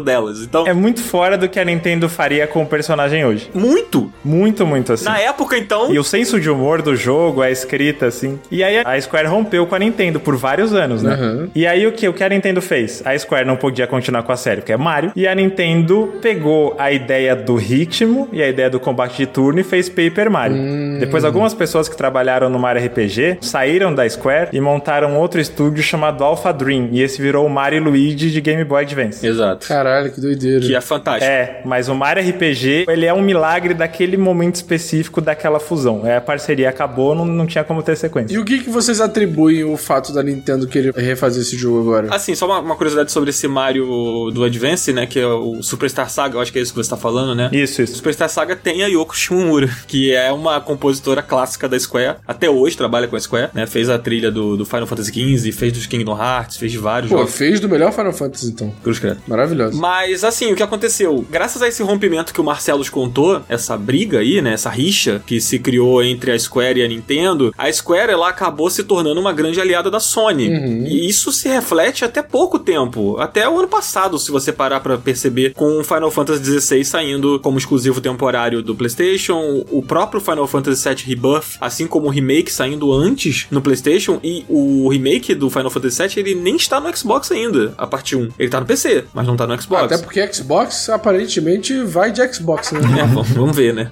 Mas, pra vocês terem uma ideia, assim, tipo, vocês estão ouvindo aí que não sabem disso, o Final Fantasy VII, o clássico, ele só foi sair num videogame da Nintendo no Nintendo Switch. Olha aí. Lançaram a mídia física dele lá, Então né? a Square Enix só voltou a falar com a Nintendo agora. Cara, eu acho que pra série Final Fantasy propriamente dita, a Nintendo ficou recebendo spin-off. Eu lembro quando o Final Fantasy voltou pra Nintendo, que foi aquele Crystal Chronicles do GameCube, e é totalmente fora até da estética ou da proposta da série principal, assim. É, aí tiveram outros jogos da Square depois, acho que no Wii, se eu não me engano. Talvez eu esteja falando bobagem, mas acho que tem. Mas, de qualquer jeito, o Final Fantasy, a linha principal Final Fantasy, não saía mais nos videogames da Nintendo. E ainda não sai, se você parar pra ver. Mas o Final Fantasy VII, ele foi emblemático, né? Porque ele não saiu no Nintendo 64. Ele saiu apenas no PlayStation. E até aquele momento, todos os Final Fantasy principais estavam nos videogames da Nintendo. Do 1 ao 6, estavam nos videogames da Nintendo. Caraca, deve ter E sido um baque, ele né? foi, junto com o Mario RPG, foram os jogos que popularizaram o gênero no ocidente, né? Exatamente. Eu acho que o, o- o Mario RPG ele dá assistência e o Final Fantasy faz o gol. Exatamente. É como se fosse isso, assim. E as pessoas elas acreditam muito o Final Fantasy VII porque ele é provavelmente o Final Fantasy mais querido, mais popular, mais lembrado pelas pessoas. Então é fácil você colocar esse crédito de que, ah, foi o Final Fantasy VII que popularizou o RPG japonês no Ocidente. Mas não foi exatamente apenas ele, né? É, eu tenho a minha experiência da época de, alugar fita, assim. O jogo que me fez entender e tomar gosto por combate de turno, por essa coisa de grindar personagem, trocar equipamento, etc., foi o Mario RPG. E no Brasil isso é muito forte porque ele é mais simples, né? Você não precisa de um domínio tão grande do inglês, que a revista tá mostrando, mas ele é visualmente muito didático. Do que, que é o equipamento, do que ele faz, de qual é a diferença, de onde vai magia, do que são os pontos. Então era muito mais fácil você entender o gênero jogando Mario RPG do que Final Fantasy VI. E aí, depois do Mario RPG, quando você vai jogar Final Fantasy VI, você aluga fita, você fala, ah, tá. E acho que isso rolou não só no Brasil, acho que isso rolou no Ocidente no geral. Pra mim, eu, eu, eu não tive Super Nintendo, né? Então eu só fui jogar o Mario RPG no emulador. E eu, curiosamente, joguei o Mario RPG depois do Chrono Trigger. E então eu meio que já entendia mais ou menos como funcionava, sabe? Apesar do Chrono Trigger também ser um jogo bem particular e tal, assim como Legend of Mana. É, ele é bem mais acessível, né? Sim, sim, do que Final Fantasy, principalmente o 4, o 5, né? São jogos muito mais, sei lá, antiquados, talvez seja a palavra. Mas acho que é isso, Cardoso. Acho que a, a importância, acho que para quem tava ouvindo aí não conhecer essa história, é uma história muito legal de você saber, você entender por que, que é tão importante. Você perguntou por que que agora eles decidiram trazer o Mario RPG. O meu palpite... Tá vendo, cara? Eu não jogo as coisas da Nintendo não, mas sou curioso. É importante, a curiosidade é um grande instrumento. né? Eu acho que o motivo deles estarem trazendo só agora, né? Primeiro que voltou a haver essa conversa, esse diálogo com a Square. Eu acho que o momento de virada foi quando tanto o Cloud quanto o Sephiroth entraram no Smash Bros ali, né? É, acho que o delírio das pessoas quando o Cloud foi anunciado como personagem do Smash Bros foi talvez um dos momentos mais emblemáticos que eu me lembro, assim, de, de apresentação de videogame recente, sabe? E fecharam o Ultimate com Sora, né? E fecharam com Sora, que é outro personagem da Square, né? E a galera lamenta até hoje que o Geno, o Geno que é um personagem que, Cardoso, você que talvez tenha acompanhado os directs da época do Smash, deve ter visto em algum momento as pessoas pedindo esse nome. E o Geno, ele é um personagem do Mario RPG. Ele foi criado pela Square. Ele é esse personagem que é o. o- a espada? Não, Não, ele é ele um é tipo um boneco de Pinóquio. madeira. É. Ah, eu tô ligado qual que é. Tô ligado, tô ligado, eu vi. É, as pessoas amam esse personagem porque ele é um personagem do Mario RPG, que é um jogo tão marcante, né? E tal. E eu acho que os motivos são esses. Primeiro que voltou a haver esse diálogo. O Nintendo Switch permite a Nintendo muita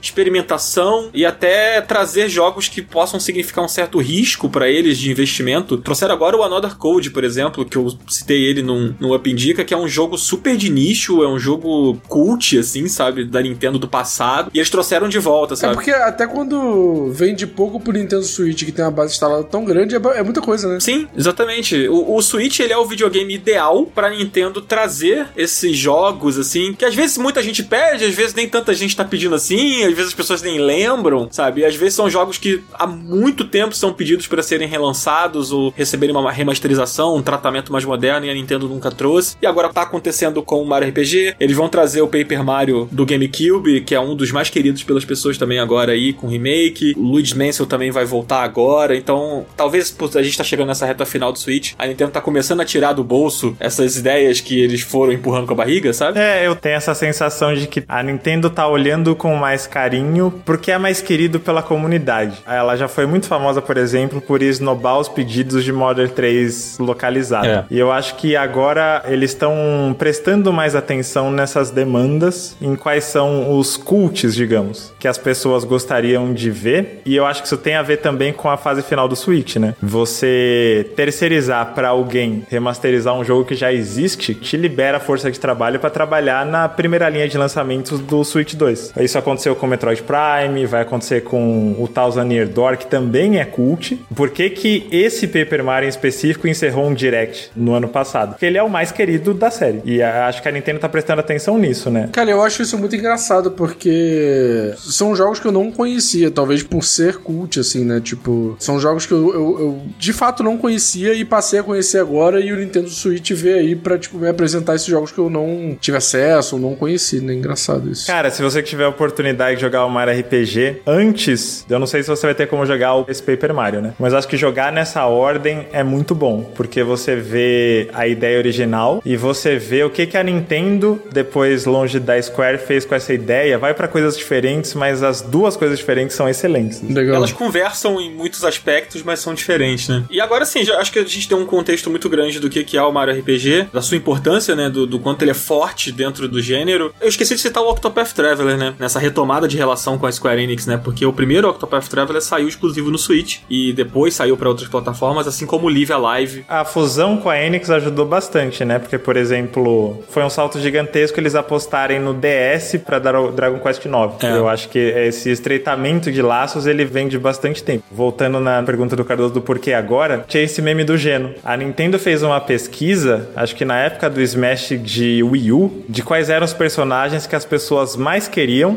que entrasse no, no jogo. E o Geno era um dos líderes. E todos os principais pedidos, que eram o quê? Ridley, Karu, Banjo-Kazooie, todos eles entraram no Ultimate e o Geno não. Mas eu acho que esse tipo de demanda da galera deu visão pra Nintendo de, pô, vamos olhar com mais carinho pra isso. Tem um público aqui, sabe? Esse tipo de coisa. É, eu acho que se o Mario RPG tivesse saído antes, talvez o Geno tivesse entrado no Smash. Eu acho que o próximo. Não, eu acho não. É, podem me cobrar. Não tem nenhuma possibilidade do Geno não estar no, no Smash do Switch 2. É isso aí. Vai ter Smash no Switch 2? Ah, vai. tem que ter. Eu acho que aquela pesquisa aí não é nenhuma coisa de, ah, eu sou fã. Não, todo mundo daquela pesquisa entrou, só o Geno não. Eu acho que foi muito porque na época fazia mais sentido você usar essa parceria para trazer o Cloud, o Sora e o Sephiroth. Beleza, mas agora o jogo já foi relançado, então acabou, né? Sim, é verdade. Já apresentou pra um novo público também, né? É. Agora, sobre o remake, assim, propriamente dito, cara, eu joguei ele no final do ano e, cara, é incrível como ele continua atual, sabe? O humor dele, a forma como ele trabalha a progressão, os minigames que ele tem, que são todos muito legais. Cara, o minigame da, lá do Yoshi, da corrida com o Yoshi, é fantástico, assim, é um negócio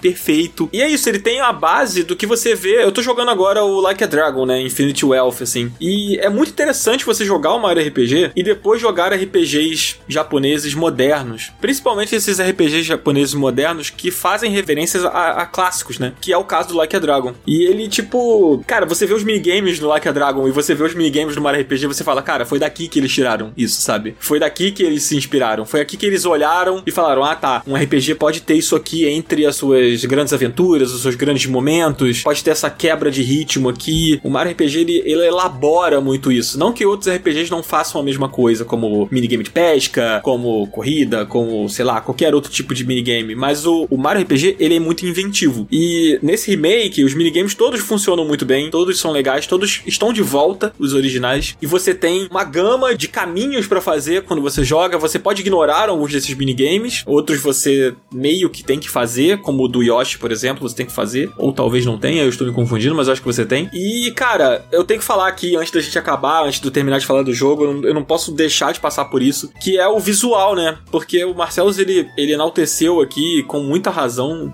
na minha opinião, o clássico do Super Nintendo, o quanto ele era bonito, o quanto ele era diferente do que a gente via nos outros jogos do Super Nintendo na época, né? O quanto ele ousava, né? Usando a tecnologia que tinha à disposição. E acho que esse era um receio meu, assim, né? Quando o jogo foi anunciado, aquele Mario chibi meio baixinho, atarracado, né? Parecia que ele tinha tomado uma martelada, assim, ele ficou meio espremido. E algumas pessoas não gostaram muito do visual. Eu de cara achei bonito, mas no jogo, quando você tá jogando, assim, cara, o jogo é lindo, lindo. O que eles fazem com iluminação, principalmente nas áreas fechadas, cara, tem umas sequências, assim, umas cavernas que você passa quando desce umas cataratas. O Marcelo já deve se lembrar desse trecho. Lembro. Cara, quando você entra nas cavernas, eles fizeram um trabalho de iluminação com os vagalumes, com umas plantas que são tipo fluorescentes, assim, e tudo reluz no cenário, as sombras, a luz que reflete nos personagens. Tem Ray Tracing? Cara, não tem, mas parece que tem. Brincando. Se você jogar aí no YouTube, o castelo da Peach, nesse jogo, todo o chão tem reflexo dos personagens. É engraçado que não é retrace, né? Mas assim, eles usam uma tecnologia ali pra parecer que é um reflexo mesmo, e é muito bem feito, e muito bonito. Você lembra da arte de capa do Super Nintendo? Eu lembro. Você lembra, Cardoso? Eu lembro da do Switch e eu achei muito escroto. É que nos anos 90, esses jogos tipo Donkey Kong, Mario RPG, que usavam modelo pré-renderizado, era muito comum. Eles, obviamente, tinham a arte em alta resolução, né? Que o, nem o console nem a TV podia rodar. Mas isso virava essas artes promocionais.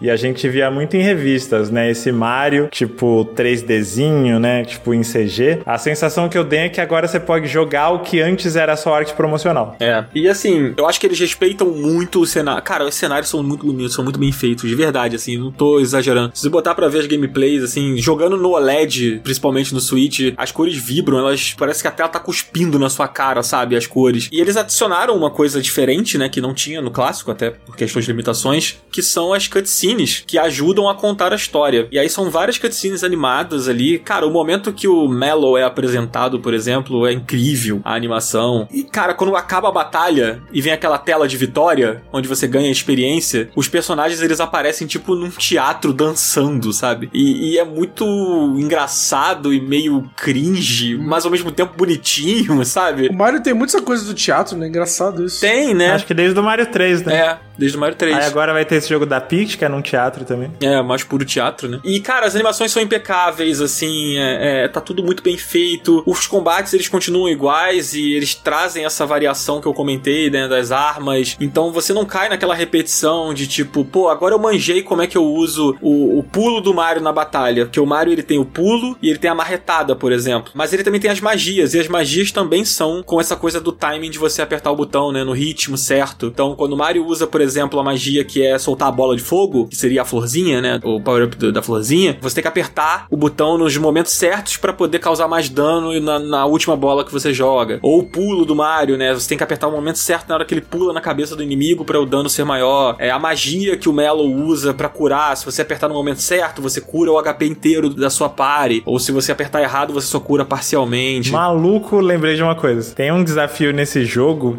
que parou minha vida, eu e meu irmão, quando eu era moleque, que é o de dar 100 pulos seguidos. Você chegou a ver isso aí, Dan? Sim, e tem isso nesse jogo também, no remake. É foda. A gente conseguiu uma vez só e foi comemoração de final de Libertadores. É, se eu não me engano, você ganha um item quando você faz isso. É. Naquela cidade. É uma cidade mais pro fim do jogo, né? Que acontece isso. Que inclusive é uma cidade que tem uma porta trancada, que eu não vou dar spoiler do que, que tem nessa porta. Mas quem jogou o clássico sabe o que, que é que tem nessa porta. E tá nesse jogo. E é incrível. É incrível. Então você que tá jogando aí, ou você que tá pensando em jogar, anota essa dica da porta trancada da cidade dos 100 pulos. E faça o que tem que fazer pra abrir essa porta. Porque é incrível. Cara, seria maravilhoso se existisse uma cidade chamada Cidade do Pulo. É mesmo. Maravilhoso. Cara, eu acho que é isso, assim, cara. Acho que a gente falou bastante sobre o jogo. Eu acho que. Pô, eu fiquei feliz, Dan. Eu fiquei feliz que você gostou do jogo. Eu fiquei feliz que o jogo é o que você esperava. Cara, eu amei o jogo e eu acho muito curioso, mais uma vez aqui, que num ano cheio de grandes RPGs que a gente teve, pô, Final Fantasy, Baldur's Gate, Starfield, o próprio Sea of Stars, que foi super bem recebido, concorreu aí em várias categorias de premiações e tudo mais. É, Eu acho que muito, muito curioso que no ano com tantos jogos assim, a gente veja um jogo que é um remake de um jogo clássico, que ele funciona praticamente um, num esquema de um pra um. Ele não inventa roda, ele não reinventa a roda, ele simplesmente se limita a respeitar o legado do clássico e dar uma roupagem moderna pra poder apresentar ele pra um novo público, assim. E mesmo jogando safe, mesmo sendo bem econômico nas suas inovações, ele consegue se destacar e pra mim foi um dos melhores jogos que eu joguei em 2023. Ah, Dan, aí não. Aí tu vai segurar a tua lista pra quando a gente for fazer o, o melhor de 2023. Já fica um spoiler aí que, eu- que esse jogo tá na minha lista pessoal, não sei se ele vai estar na do Up, mas na minha pessoal, certamente. Acima de Starfield. Pô, tranquilamente acima de Starfield. Na minha lista pessoal, tá? Assim, na minha lista pessoal, tranquilamente acima Cara, de nem Starfield. jogou Starfield. Não.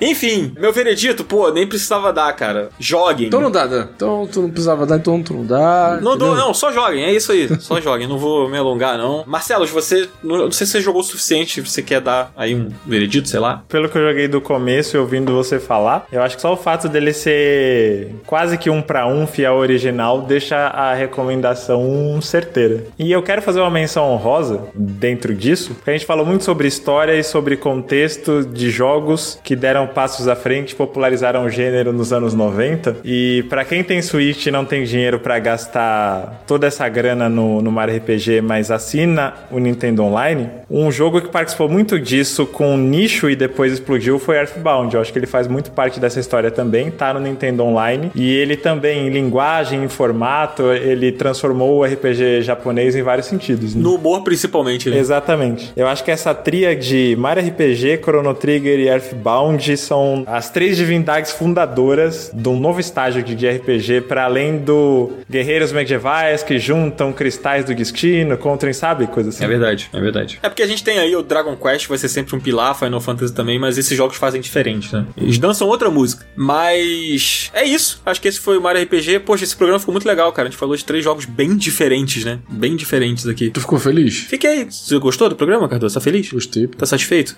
Tô. Pô, tá parecendo Ele tá dormindo já. satisfeito pra caralho.